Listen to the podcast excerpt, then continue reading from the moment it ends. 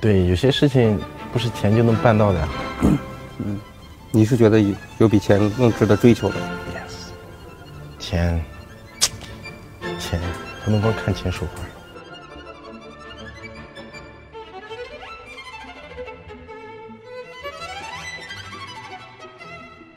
你希望以后你成为足球巨星之后，你的转会费达到多少钱？六七千万吧，七千万人民币还是美金啊？美元。哦，美元。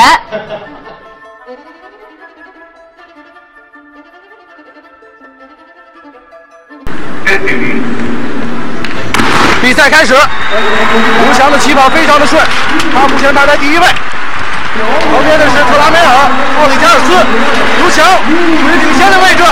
刘翔，刘翔赢了，刘翔赢了。各位好，欢迎收听翻转体育，这是一档致力于丰富中文世界体育叙事的节目，我是猎人。欢迎各位发邮件告诉我你的想法和建议，也欢迎直接在微博上互动。邮件的地址和微博都可以在本节目的 show notes，也就是节目的介绍里找到。各位好，这一期呢有一些特殊，因为这一期大家可以从标题上看出，我又开了一个新的系列，叫做《地狱》。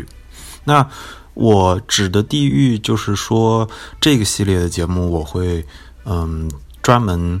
我会我会尝试去邀请来自各个地方的嘉宾，或者我自己去一个特殊的地区，一个可能，然后我想要去了解当地的体育文化是怎么形成的，或者是我们很熟悉的一个城市，或者是嗯一个地区的文化，那在他们那儿体育是怎么被看待的，然后体育是怎么跟当地形成联系的，也就是说，嗯，我相当于是。呃，希望用这个节目的这个系列来寻找，嗯，当地的体育文化。那为什么？首先，为什么是体育文化呢？我觉得，如果大家接受把文化，嗯，当做一种比较泛的连接，就不是非常狭义的定位，嗯，跟比如说跟国家挂钩，跟种族挂钩，那文化可以视作，比如说。互联网有自己的文化，甚至有各种各样的小的亚文化圈。那尤其在当代，你可以把文化切得很碎的时候，体育自然也可以被视为一种一种文化。那为什么我想要关注它呢？也是还有一个原因，就是我毕竟在做一档中文节目，所以我在做节目的时候看事情的视角都是站在嗯这个放在一个中文的视角下是什么样的，所以。跟体育文化相关，那我一直的好奇就是中国的体育文化是什么样的。那为什么这个例子很特殊呢？因为我觉得，尤其是职业体育或者是体育作为一种竞技运动，对于中国来说其实还是相对陌生的。就是对于这个国家，相对于它总体的历史来说，体育文化是一个比较外来的事物。那我举一个例子，就是，嗯，我有时候跟朋友聊天，我聊到就。像足球，它现在被认为是一个世界性、世界范围的运动，但是足球，你可以说它在世界上绝大地方、绝大多数的地方扩张，它都是跟殖民主义是挂钩的，它都是几乎是跟着英国的一代一代的殖民者走向了世界其他地方。那其中的一个例子就是，你比如说，你哪怕到南美、到西班牙的，你可以看到这些不说英语的国家，他们当地的。那个足球俱乐部的名字都是英语的，这就是当时就是跟殖跟英国殖民者带来的联系。那他留下的这个文化体系，就是因为有这么一些人去玩，然后他们认为这是他们的一种文化，所以他们就坚持下去。然后包括你在欧洲看，就是对于他们来说，体育文化是一种，嗯，就是就是生活的一部分，而不是说这是这个人的兴趣，就是所这是所有人生活的一部分。那我特别好奇的就是，比如说像足球，它作为一个纯纯相对来说，我们可以认为现代足球是一个纯粹的对于中国的外来事物，它是怎么落地的？它在没有殖民文化的情况下，我们是怎么创造一个本土的体育文化的？那就是你可以某种意义上说，这也是一个中式的比较独特的土法炼钢嘛。就是对于别人很多国家来说，他们的体育文化可以说是啊，直接有一个。你可以拿来现成，但是对于中国来说，你相当于是对这个文化陌生的东西，它要自己打造出来。那这中间走出的路，我觉得是不一样的。这也是我这个系列非常感兴趣的。即使我很多的内容不一定是在讲跟中国相关体育文化，但是我希望就是都是能够成为一面镜子，就是我走到其他地方，我也会想，嗯，这个地方的体育文化跟国内的各个省市地区他们产生的体育文化的区别在哪里，一个相同点又在哪里？哪些是体育的，哪些又是地方的？所以希望各位喜欢这个地域系列。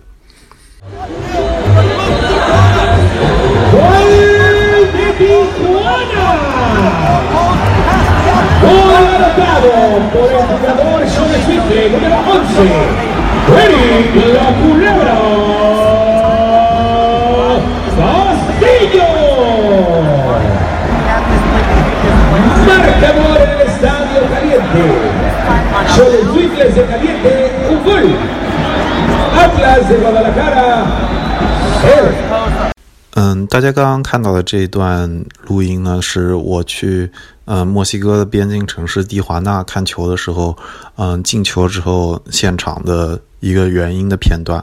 那这当然是非常拥有南美风格的，或者是非常拥有拉丁美洲风格的一个解说风格，就是嗯解说员会非常激情，然后一到进球的时候，现场都会立刻喧闹起来。然后，所以这第一期呢，我实际上是。这这是很久以前的一次录音，是大概今年三月份的时候，我我跨过了边境，我从嗯过嗯从加州的圣地亚哥过边境，到了墨西哥的边境城市蒂华纳。然后在那儿看了一场球，我当时跟着圣地亚哥本地的一个广播电台的一个主持人，他叫 Nate Abadaya，他是专门主持就是呃墨西哥联赛在这个他们电台的这个解说。然后我那次就是联系了他，然后跟他一起说，我想去看看这个在边境上的球队是什么样的。那为什么我会想要去录这一期呢？是因为首先我个人就对边境的问题很感兴趣，就是它不是它它某种意义上都代表了文化之间的冲突。你可以在边境看出很多问题。就嗯，举一个例子，就是嗯，就比如说印巴的边境吧，印度跟巴。印度跟巴基斯坦的边境，就是国内的互联网上好像也传过这个视频，就是说他们在边境，因为这两个国家有比较复杂的历史，所以他们会嗯在交接旗，就就是士兵做边境的。哨兵他们做交接的时候会跳一些很奇怪的舞蹈和走奇怪的步子。那这个放到你拆开，放到中国人一个普通的网民眼中，就是变成了一个搞笑视频。但是对于印度跟巴基斯坦的本国人来说，他们看这个问题的时候，大家就在一条线这两边，但是却产生出了这样的独特的习俗。这就是能够直接看到文化的一个地方，甚至文化冲突的地方。所以我很喜欢边境。那。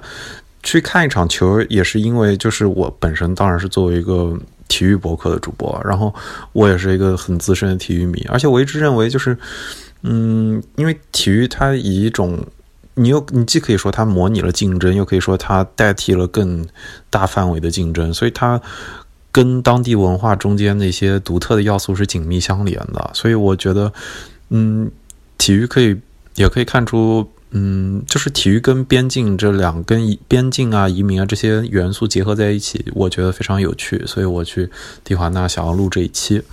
那，嗯，很遗憾，就是这一期当然因为我是跟 Nate 一起去的，然后他显然不会说中文，所以这一期下面的录音会是英文的播客。那我的 show notes，也就是这个播客的介绍里，还是用中文列出了我们大概在讲什么。但如果你没有办法听懂英文的话，这一期就确实有些可惜。嗯，对于能听懂的人，我想，嗯，先介绍几个生词，因为他们可能过一段时间会高频出现。但是对于普通的英语使用者来说，这也不是特别常见的词。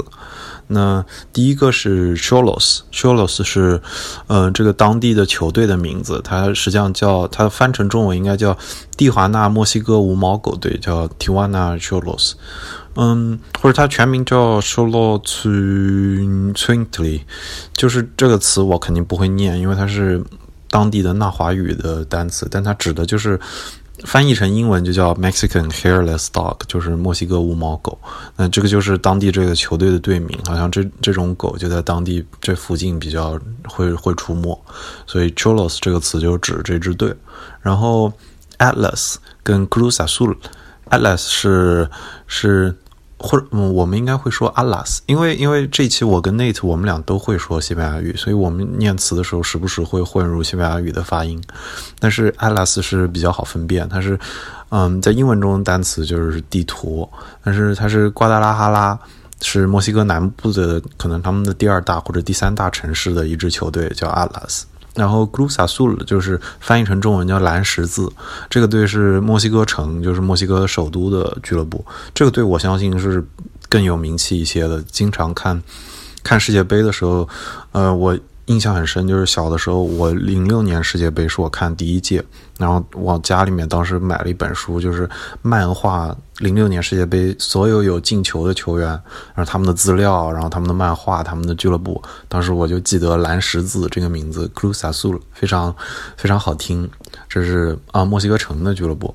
然后第三类第三个单词是 tailgate，tailgate 是嗯是一。中文没有办法直接翻译，如果直接翻的话，就是后车厢的意思，呃，就或者说是车尾，嗯，tailgate，它中文，嗯，就是后备箱吧，就中文好像是把汽车这后面叫做后备箱。那什么叫它这边指的 tailgate？实际上不只是说后备箱，而是说，嗯，就这是美国独特的一种文化，就是，嗯。有的时候是全家人一起出去，或者是几跟朋友一起出去，然后大家开车，然后你会把一些吃的喝的放在后备箱里，然后大家开到一个大的停车场或者一大片草坪，或者是比如说，嗯，在体育文化里就是球场外面，然后。大家就在赛前的时候，可能提早两三个小时，甚至更长时间就到，然后就打开这个这个呃后备箱，然后拿出里面冻好的冰好的啤酒啊酒或者别的吃的什么，然后就在比赛前先聊天。这是一个非常美式的文化，就是你在美国大学里 tailgate 非常常见，而且嗯嗯，我觉得这这真的是就是特别代表美国文化的，因为其他国家，比如说中国，你的。你没有那么多人拥有汽车，而且也没有那么大地方给人停车，而且大家去看场球，经常是坐地铁去的，所以不会出现 tailgate 这种 这种在停车场里的这种派对。但是这是就是美国体育中一个的特色。那嗯，这个后面的录音里面我们提到 tailgate 时候会用来提，因为在墨西哥在蒂华纳也出现了 tailgate，就很有意思。然后第四个词我想要解释的是 frontera，那这是西班牙语词了，这个是西班牙词里的 border，也就是边境的意思。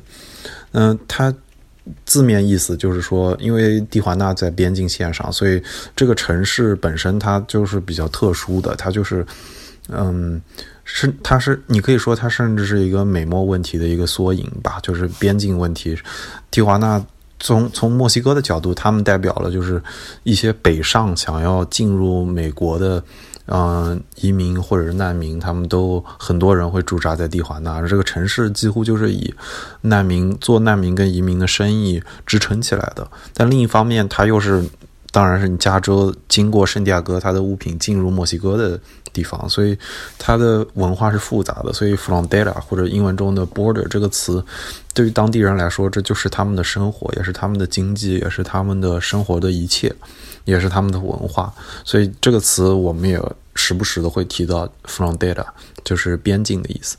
嗯，这就是我想要解释的几个生词。那么接下来就是我跟 Nate 的录音。This is actually my first English episode. So this one I have to do with scripts and translation, but it's fine. No worries. This part, the power, the power of editing. Yeah, it'll be great. All right, uh, Nate, just introduce yourself first. Uh, my name is Nate Abaurrea, the English language radio voice of Club Tijuana, the uh, the Xolos. Yeah, and you uh, you recognized my name from the start, Abaurrea. You nailed it. Basque origin, and uh, here living in San Diego nowadays, and working here in uh, Tijuana. And I like to call uh, where we're sitting right now a second home, Estadio Caliente. That's awesome. That's awesome. And tell us more about this job and how you get into Tijuana, try to cover the soccer here. Uh, well, it was a big part of my move to San Diego back uh, three years ago, almost exactly three years ago. I moved to San Diego from uh, my roots in Northern California, all around Northern California. And one of the main reasons why I came to San Diego um, was to have access to this, and not only to have access to the Xolos and everything that Club Tijuana are, and they, they call themselves El Equipo Sin Fronteras, the, the team without borders, Football Sin Fronteras, soccer without borders, and the great connection to uh, San Diego and, and the people of San Diego County and the South Bay, and kind of creating one big cross border community. I wanted to be a part of that. That was why I came down here. But with that is something that I think is really important, and that is that Xolos, for me and for a lot of people, are in addition to being this great thing in and of themselves, they're also uh, a gateway into Mexican soccer. And all of the, the biggest teams in Mexico, the, the Chivas, the Americas, the Cruz Azul, all these teams, they have to come here. They come to play games here. And that means a lot to a lot of people where Tijuana is very uh, separated, shall we say, from a lot of uh, mainland Mexico, as they kind of call it, and a lot of the teams located more centrally. And what's crazy about it is, at the end of the day, they're the same part of the same league, and and those big teams they got to come to Tijuana once or twice a year, and and we're a part of uh, of Football Mexicano, and I happen to technically live in another country, up in San Diego, just about uh, 22 miles away. That's true. We actually just walk across the border. We see the cars lines and everything. It's very interesting that you're doing this job and you're crossing the border every weekend. So you're telling me that Tijuana has itself has a very unique culture here locally, and like being just a visitor here first time, like share with us what are the things that's special about Tijuana that makes this city such a famous town of Mexico, and just like how soccer plays into it. Well, I think soccer plays a huge role in terms of Tijuana's modern. Um, I don't really know what the, the exact word to use is, but as far as Tijuana's, maybe? well, Tijuana's just kind of advancement. Uh, Tijuana being, you know, a, a city that's that's been through a lot um, and continues to to be plagued with with a, a number of problems. And it's a beautiful goal in the uh, U20 game down below us That's right the now. focus of this recording, actually. Good stuff. Good stuff. Yeah. Um, no, Tijuana is uh, a place that you know has has been through a lot, and this club gave this city uh, some hope in a time where there wasn't a lot of hope, and it was founded.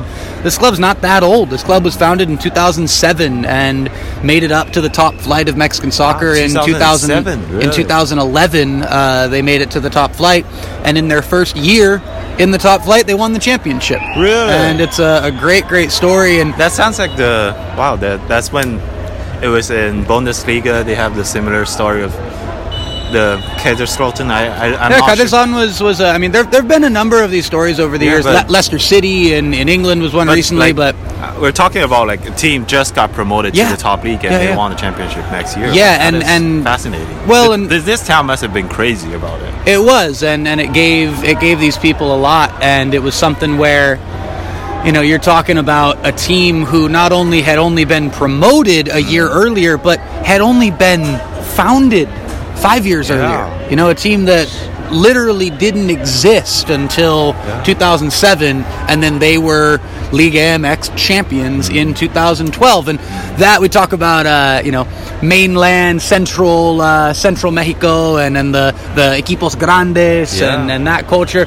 It really put a bit of a target on on Xolos in terms of a lot of Ah, people. Uh, you know, Right, look right. at purists going, oh, these like these the- new these new dogs roll in, they win the championship, rebellions, and okay. exactly. And so I think with that is uh, Xolos fans kind of embrace that, and there is a bit of that like rebellious chip on the shoulder mentality that um, that Tijuana has. Yeah. You know, as far as with with central Mexico to the south, as far as even with the American side of the border sometimes to the north, and there's this constant kind of chip on the shoulder that exists. And this club gives people in Tijuana something to truly identify with, something truly positive and beautiful to identify with. And a big part of it was that championship that they won in uh, in 2012, without a doubt. That was really interesting. And actually, just now when I was thinking about teams got promoted and win the championship, I was I forgot that actually in the champ, in the in the Chinese Super League, Yeah. there's a very Yep, good yep, yep, example yep. of the Guangzhou team. They Yep. got promoted and they win like reading about this, yeah. five or six times together. But that's a totally different situation, right? Because Guangzhou represent like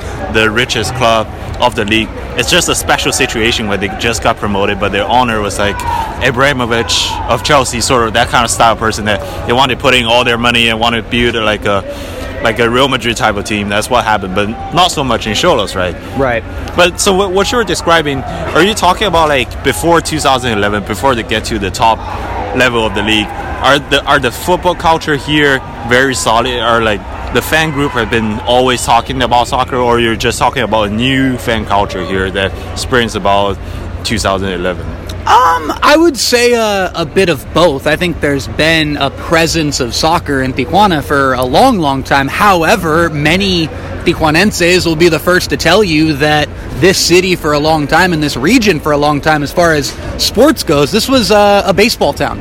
This was a baseball Really? town for a long time, and they still love baseball in Yeah. in Tijuana and all over northern Mexico. Baseball, as far as Mexican baseball, the the capital cities, the real strong ones, or you look across the north, you look Uh-huh. across the Monterreys, the Hermosillos, Culiacan, Tijuana. These are places that have long been uh, baseball hotbeds, and soccer has mattered in all of these places, Yeah, and and matters to this day, obviously, in all these places. But there is some great, great baseball ties here in Tijuana. But throughout the years, there have been various uh, incarnations, shall we say, of of football clubs representing Tijuana, and a few of them back in the 90s, uh, back in the early 2000s, came agonizingly close to gaining promotion and, and becoming the the team, and it just never worked out. Uh, a few different teams existed here in Tijuana, going back to the to the 70s, 80s, and 90s, and. Uh, Xolos came along in 2007 and had a real strong backing as far as ownership and support within the city and seemed to actually have a bit of a long-term vision and a better infrastructure than sides that existed here before. at this. And no, and, and you're looking at it right now and it's still very much a work in progress. I mean, you see all the construction constantly going on in the stadium. However, when you think back to 2007, that was I think the best way to kind of sum up this answer to your question is that a football culture has always existed here. Xolos are what made that football, soccer culture respected. Mm-hmm. It's what made that culture something to hang your hat on, and winning the championship in 2012 was a was a huge part of that. It gave people a real sense of pride. Going, we're not just a baseball town anymore that kind of likes soccer. We are we are a soccer city without a doubt, and Tijuana is proud of their team here with the Xolos. That's really interesting. You see, like for people who like you guys can't see it, but I'm sitting at a seat. I'm right in front of a construction site, basically. Half of the side of the stadiums, a lot of the seats are still in construction, and people are still coming to games in such an environment, which is extraordinary to me. I've never seen stuff stuff like this before, but I'm telling you, this stadium's really beautiful. This is a extraordinary stadium. Like I've been to some stadiums in Spain, and this one is like really awesome. And I'm also very interested that you just mentioned that this town has been like a baseball town because like to most of my audience who are in China, baseball means America or mm-hmm. baseball might have some presence in Taiwan, in Japan, but baseball means American culture. So Tijuana being like a migrant city, American influence here, we can see a lot of English signs here, obviously. So like, how are you telling me that, for example, do they is there a large baseball stadium here? Because like Yes, stadium yes. basically means like construction site means development, and Yeah. stadiums itself means like it become a center that people can come to. So baseball has been a big part of it, and we kind of just come by. You, you were pointing to me all the cars were put doing in the parking lot. Tell me about that, about the tailgating. That it shows some so many American influence here. There's there's American influence, but I think it's also important to, to spotlight it in kind of a view of it being just a, a microcosm of Tijuana culture, mm-hmm. and and that this city and this region is very unique in terms of the obvious Mexican presence that exists. We are in Baja California, uh-huh, Mexico, uh-huh. but with that being said, I'm 22 miles from my front door in San Diego right now, and that presence exists there, and that's that cross-border community that we talk about. And as far as the the um, the tailgate that you reference goes, Hunter, that was something that I was very Yeah, excited was to, to show you, and you you see the all the barbecues Yeah. and pickup trucks and Mexican music out there. barbecues. Right, well, it's it's sort of a an American sports tradition with with a real strong Mexican twist. I actually don't know if like what I mean? American soccer leagues do they like do the fans do the same thing for tailgates? I mean, all over all over American Because like this sports. is a pretty football.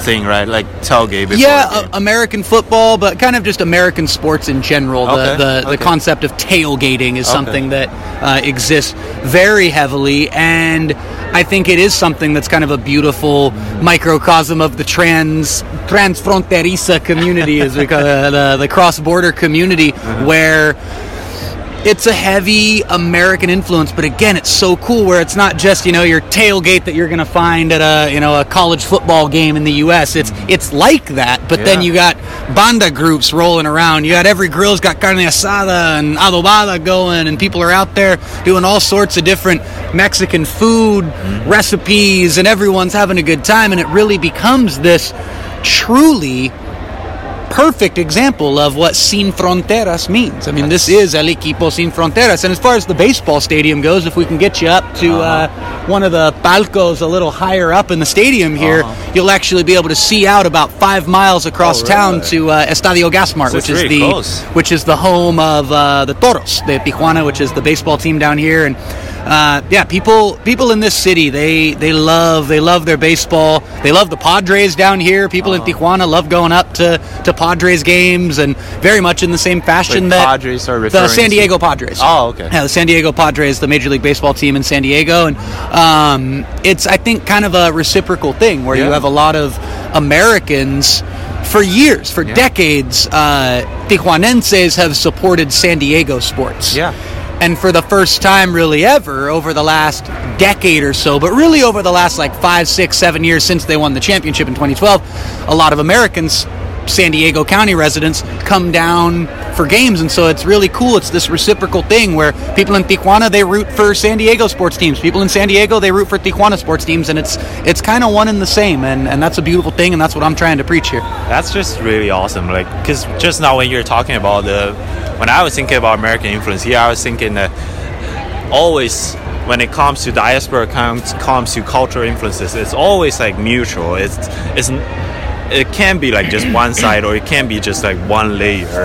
It has to be like multiple levels, things going on, interactions, and that's what you yourself is pretty much the product of this. Like being like a American journalist covering soccer here, or writers writing about the stories like on the both sides of the front uh, of the frontera. I I'll just use the word frontera. It's much easier, especially over here.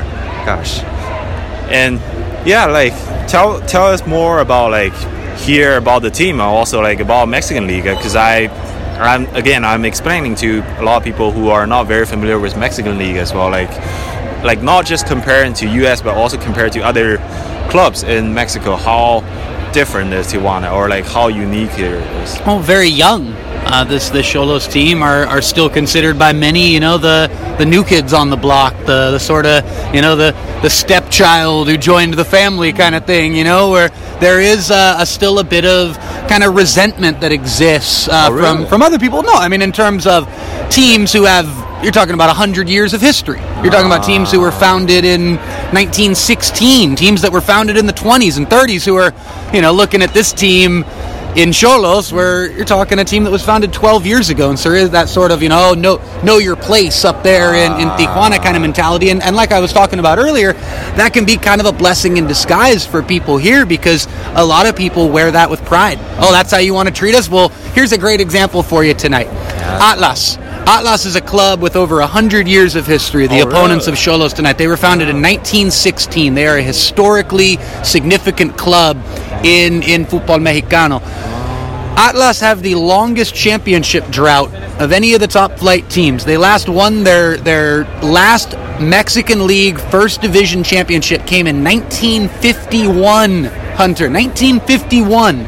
So you think about that 102 years of history. Last time they won the championship 1951. You're coming up on you're the you're the math major here. What are we coming up on almost 70 years. Well, I'm gonna say that you're the Liverpool fan. That Ah. also reminds. Coming easy, easy. Yeah, we talk about we talk about title dress. Hey, it's been it's been 29 years for Oh, Liverpool. man. It's been almost 70 for Atlas here in Wow. Mexico. And so compare that. You see why I'm bringing that up? Where Uh-huh. think about the resentment. if you're an Atlas Yeah, fan, yeah. you're an Atlas fan who's in your 40s or 50s, and you've supported this club since your childhood, Mm. Yeah. and then you watch these guys up in Tijuana. found their club in 2007, Yep. get promotion in 2011, and win the league title in their first year in the league. How are you feeling if you're an Atlas fan watching that beautiful, what to people. Here is the most beautiful story ever? It's, it's the Xolo story, it's Tijuana's team, it's all these great documentary films and stories to be told for years and years. If you're a fan of a team like Atlas or a team like Cruz Azul that has another well documented title drought of going on 22 years here in 2019, uh, that's- an equipo grande that's won lots of championships in the past, going back to the 60s and 70s, but haven't actually won a league title in 22 years. If you're a Cruz Azul fan looking at that Xolo story, going, God, they come up for less than a year and they win the championship. So with that came a lot of uh, a lot of hate from a lot of people, and I think it's uh, in many ways a symbol of respect uh, from the rest of the league. That kind of chip on the shoulder that Xolos very much uh, still wear to this day, I think. And right now, as far as you know, present day Liga MX. This is a fun Xolos team. This is a Xolos team on the rise right now. They've they've won six of their last seven games in all competitions after a very poor start to the season and up into a, a playoff position. This is a playoff based league, very Oh, similar. You talk about American sports Yeah. influence. Yeah, top eight make the playoffs, and it goes into a goes into a playoff tournament. Hard and to so, think. Wait, wait, wait. Yeah. Quickly, give me a like a one minute resume of like how a playoff mode works here in the Liga MX. Ah, 'Cause there's, when- uh, last time I was watching the finals of it. I was Yeah. like, huh, how does this work? I am not used to. I this. mean, it's a apertura clausura system, so you have two semester seasons that are completely separated from one another. You have a, a season that starts in July and goes to December, and then another one that goes from January to May.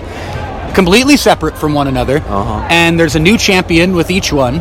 And there's also playoffs in each of those seasons, and in every season in Mexican soccer. So and technically there are two seasons every year. every year there are two completely separate seasons. Oh, okay. And what that does is Wait, creates that, that, that's it. I was just wondering. it creates a bit of it creates a bit of parody is what it creates Hunter. It creates Yeah. uh, an opportunity for you know a team like Cruz Azul who were the Uh-huh. first place team last year Yeah. um, who made it all the way to the championship almost broke their title drought lost Uh-huh. in the final um, they're in 12th place right now Wait, they're wait, having a horrible start This makes the whole title drought thing even more incredible now because you're talking about two seasons Yes, every year and then 70 yes. years. That's like 140 seasons. So almost double it. So yeah, if you're talking about for uh, well, and, and for Cruz Azul in particular, because they're a team who's had actually a lot of uh, close calls. A lot of uh, Uh-huh. they've Atlas haven't really appeared in that many finals. Uh-huh. Atlas have never really gotten too far. They haven't tortured their fans that much. It's just been a long run of dryness. Cruz Azul are well known as the team that have uh, really tortured their fans in terms of getting so close God. And then losing in those finals, and that's what happened this last year against their arch rivals, Club America, of course. And yeah, Cruz Azul this year are in 12th place right now, and their their coach is being threatened with his, his job, and and suddenly Cruz Azul are on the down. Xolos were. I don't want to say horrible last year, but it was not a good year. They fired their coach partway through the season. They finished in 15th place, and I think they scored 11 goals in 17 games. It was a very rough season, and Mexican football allows for that to feel like ancient history. That was that was last season. It's like, what are you talking about? That was only a few months ago. Nope, last season, ancient history. So this is a new Xolos team this year, new coach in Oscar Pareja, and it's uh, it, it is something that you know a lot of people have a love and hate relationship with. A lot of purists would prefer for football mexicano to return to what it was into the 70s which was a traditional you know 34 game season. one team getting relegated at the end of the year a league champion. But a lot of people love the playoffs and it's essentially to, to spell it out real quick. Yeah it's a 18 team league and within each semester season an apertura clausura season Uh-huh. eight teams make the playoffs eight Wait. of 18 make the Oh, playoffs I saw you said AT&T League. Uh, Oh, no, no, no. AT- oh, okay. Eight of You the see all 18, American sorry. references. I'm Oh, specified. over. No, they, they didn't pay. AT and T did not Oh, pay me to say that. Yeah, no, no worries. I like the linguistics that we're working with there. No, uh, eight out of eighteen teams make the uh, the Liga MX playoffs, and Uh. one plays eight, two plays seven. Three plays six and four plays five, and it's quarterfinals, semifinals, and finals. Wait, and they're all two legs, and that's the system. That's how it goes here in Liga MX. I'm still curious. Like, how? Why would like? Why in the 70s when they all of a sudden start to change it? like, is there any reason? Like all of a sudden, like they just think that It's a money season- generator. Oh, really? I mean, it generates a lot So like new of money. contract with like TV, that kind of thing. Um, I mean, I, I don't want to get in too much of the, the historic specifics of it because I don't Uh-huh. really know the full full background, but I do know that one of the reasons why it's still in place is because I mean, Because like you, Could you the, imagine- the soccer on the other side of the border has always been playoffs, almost like, or Yeah. did they change? yeah, as yeah, yeah. no, M- MLS has always been a playoff model, Uh, and it's it's tough. Like I said, a lot of purists don't like it, but a lot of people enjoy it. I'm I'm kind of somewhere Wow, right. I, I come into Mexico, I all of a sudden become a purist now. Ooh. I'm I'm somewhere right in between, and Uh-huh. it's somewhere it's something where, you know, when it gets to those playoffs, the excitement is Uh-huh. just brilliant. Like the the Mexican playoffs Uh-huh. are the best entertainment. I mean, it is all or nothing. Teams that and a team could go through a whole season. Mm-hmm. Go undefeated the whole season and then lose their first playoff tie over two legs and they're done and their season's over. And so, you know, purists, they hate it. And other people, they love it. And like I said, I'm somewhere kind of right in the middle of it all. And I think that these playoffs are not going anywhere. Some people think that Mexico would change to a more traditional system, but I, I don't think it's going anywhere. Could you imagine if the NFL found a way to have two Super Bowls every year? Can you imagine if all the NFL executives are like, man, we got this mastermind plan. We got two Super Bowls every year. Think about how much money we're going to make. All so the thing I know is that advertisement are gonna go crazy. Like, Oh, the how they're gonna pay like five million dollars a Hunter, game, the- two years. The advertising during uh, during the playoffs and the, the money that is generated, the way that fans get excited during the playoffs, the the chance that it gives teams late in the season when they're mid table, where it's like, hey, you get eighth place, you're in, you're into the tournament, you know. So it's. It's a it's a love hate relationship, surely that I've got with it, um, and I think a lot of people have with it. But I try to try to embrace it in any way that I can. Speaking of which, now I've been though we've been talking a lot about like the influences between the different sides of border, like talking about a topic that more Chinese fans are more interested in. So, recent years in China, the soccer federation, the government, all the clubs have been putting a lot of money trying to develop young players. How do you think like the Tijuana or Mexican so- soccer generally have been doing? Are they doing a good job, or do you think there are things that they've been doing very bad that you think they shouldn't be doing it, or do you think like compared to the other side of the border, because U.S. has been struggling as well. They missed Yeah. the World Cup, as everybody know. Yeah. Which We won't we won't talk too much about that, Hunter. all right, like I said, how do you think about the youth development here and compared to in the states? Here in Tijuana, it's something that people pride themselves on. It's something that this club uh Uh-huh. prides itself on as far as youth development goes. And bringing in a coach like Oscar Pareja is huge because that was his one of the, the things that he was most proud of in his time at FC Dallas uh, in, in Oh, MLS was was developing young talent. He'd earned earned the nickname Poppy, where he's it's something where it's the concept of he's kind of everybody's Poppy, everybody's kind of honorary uncle or grandfather or you know godfather character, where he's has a real reputation of nurturing young talent and helping them get to that that next level uh, in their careers.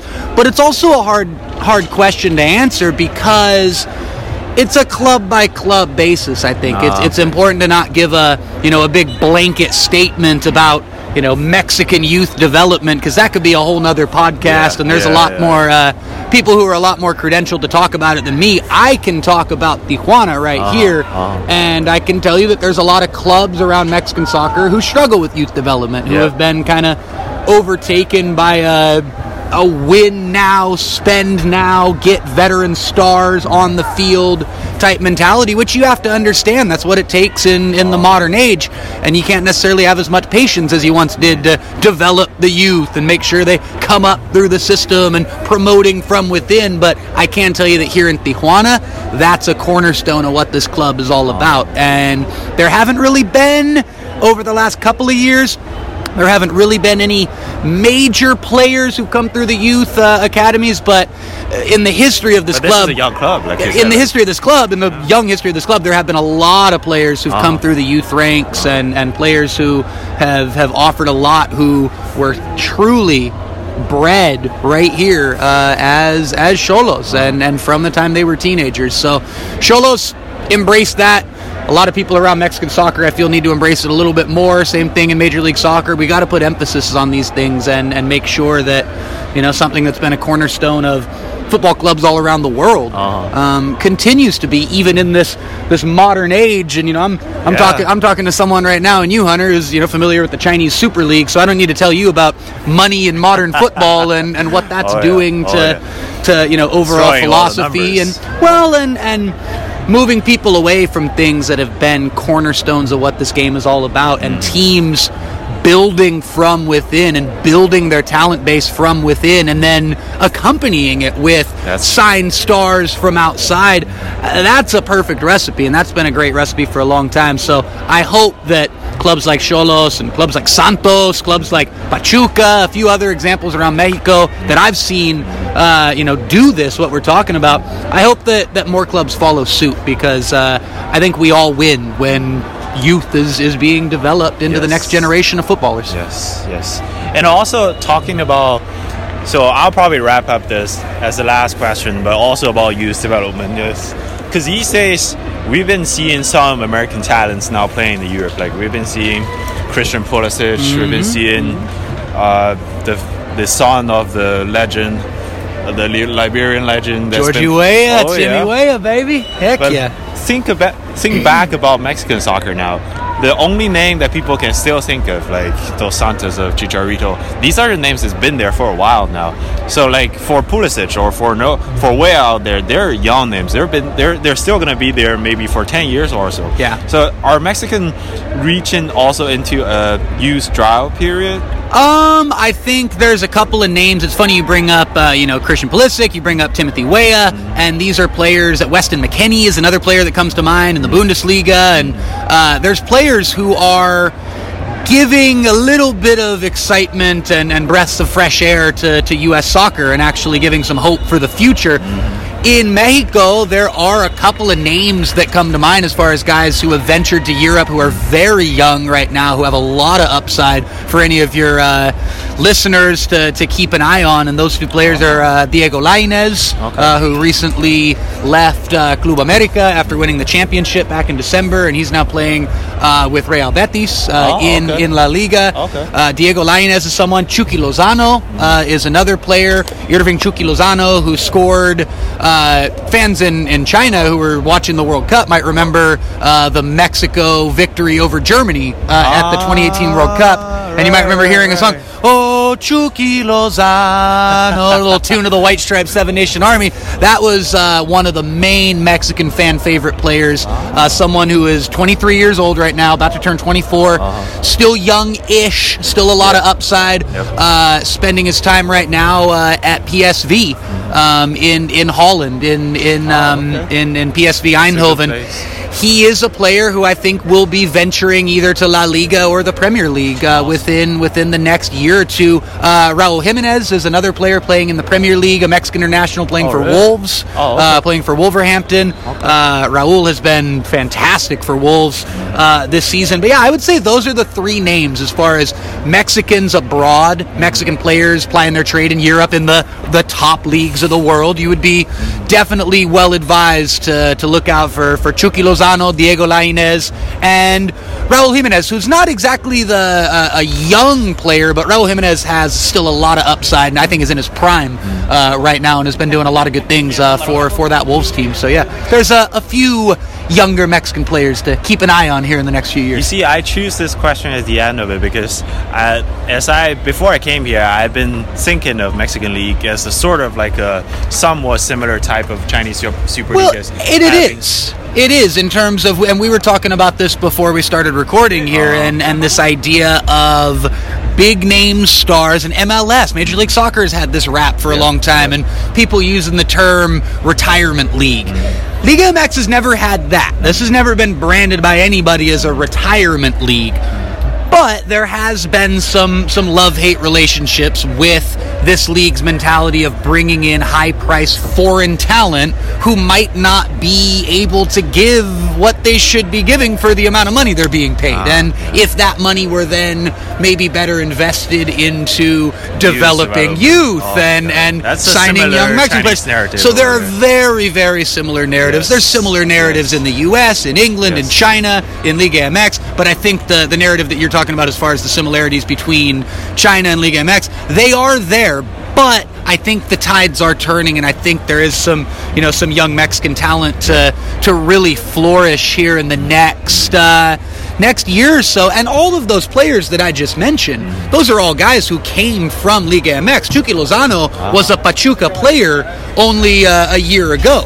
Diego Lainez was a Club America player as an 18 year old just a couple of months ago. So awesome. now they're taking on that next challenge in their careers. So that's the kind of thing that a lot of people want to see where players are developed. Yep. In Mexico, players the likes of, of Lainez, the likes of Chucky, they're coming through these academy systems. They're giving, you know, great symbols of pride to their clubs, going, hey, young players, this is where you come to develop. And then you might transfer over to La Liga. You might get your trip and book your ticket to Holland, Germany, England, wherever it may be. So I think it's uh, like many things in life, Hunter. It's about finding a balance, and I think uh, a delicate balance is something that a lot of Mexican soccer fans want to see, as far as uh, the things we're talking about and the way players develop and and where they ply their trade, where they play their soccer, and and where it is geographically and the level of skill that goes with it and how that relates to the national team and a lot of Mexican national team fans want to see as many players just going to Europe as possible. That's pretty much what the Chinese are talking You about. You know, you know, and- and- there's and- a very fine balance over there, and I think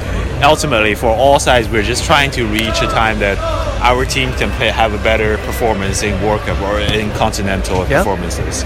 Yeah. All right, this has been fantastic. Thank you, Love Nate. it. Thank Love you it. for having Ah, my pleasure, on my podcast, and I wish Tijuana have a very good season this year. It's a good season. I'm glad you're here for a really fun game, Friday Night Lights in Tijuana. And for, for you out there listening, if you ever get a chance uh, to come here to Tijuana or come to San Diego, shoot me a message, shoot me a tweet, get at me on Instagram. Hunter will throw up all the uh, information for you. I'd love to love to show people around. And Hunter is, uh, you know, a guest of uh, you know there have been many people like Hunter coming to these games and I hope there are many more people like Hunter coming to these games people from all different countries around the world coming to experience one of the most unique I feel one of the most unique footballing experiences in the world right here at Estadio Caliente so if you're intrigued by uh, the conversation we've had you out there listening hit me up and we'll get you out here next That's very well said. Thank you, Nate. cheers Hunter Yep.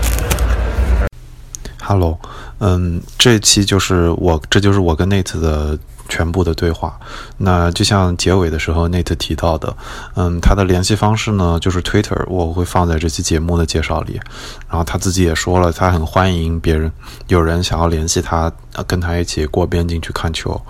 嗯、所以如果有人住在加州想要去看球的话，也完全可以去联系他。